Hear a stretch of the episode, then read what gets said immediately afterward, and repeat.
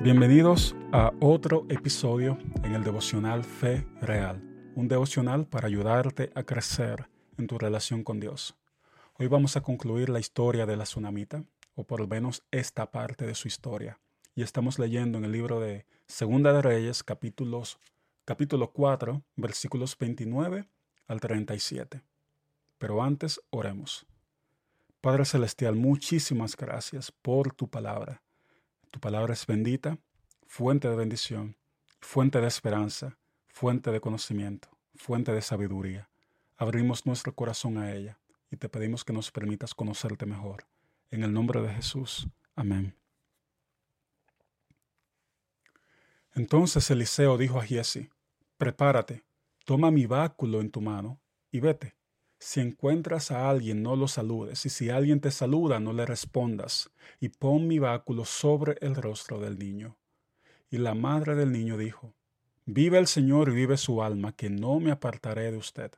Entonces Eliseo se levantó y la siguió, y Giesi se adelantó a ellos y puso el báculo sobre el rostro del niño. Pero no hubo voz ni reacción. Así que volvió para encontrar a Eliseo y le dijo, El niño no ha despertado. Cuando Eliseo entró en la casa, el niño ya estaba muerto, tendido sobre su cama, y entrando cerró la puerta tras ambos y oró al Señor. Entonces subió y se acostó sobre el niño, y puso la boca sobre su boca, los ojos sobre sus ojos, y las manos sobre sus manos, y se tendió sobre él. Y la carne del niño entró en calor. Entonces Eliseo volvió y caminó por la casa de un lado para otro, y subió y se entendió sobre él. Y el niño estornudó siete veces y abrió sus ojos. Eliseo llamó a Giesi y le dijo, llama a la tsunamita. Y él la llamó. Cuando ella vino a Eliseo, él le dijo, toma a tu hijo. Entonces ella entró, cayó a sus pies y se postró en tierra, y tomando a su hijo, salió.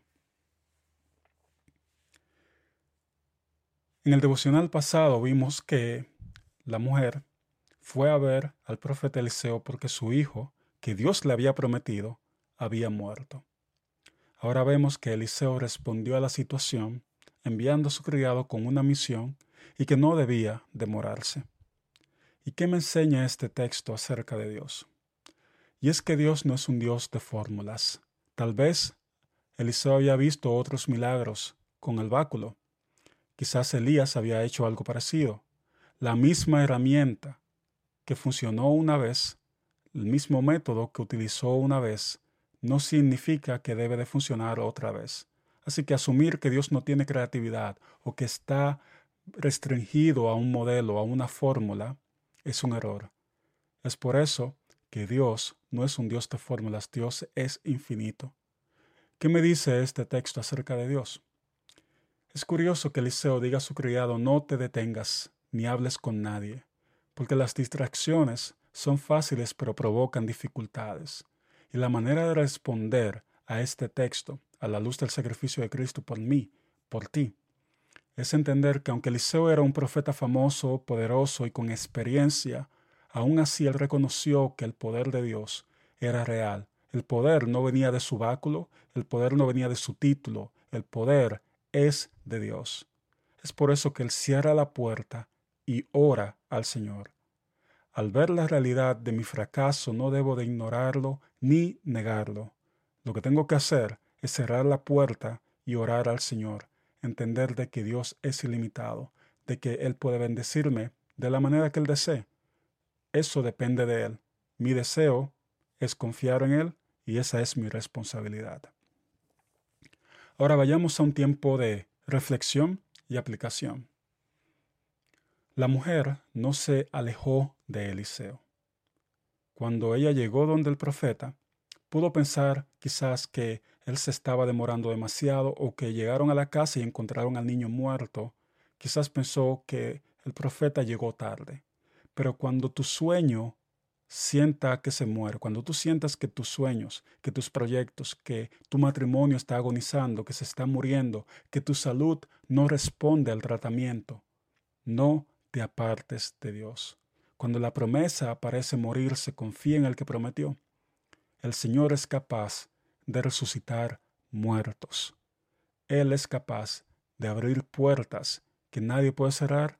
Es así como Él lo hace. Él puede producir aguas en el desierto, de la forma y del método que Él prefiera hacerlo.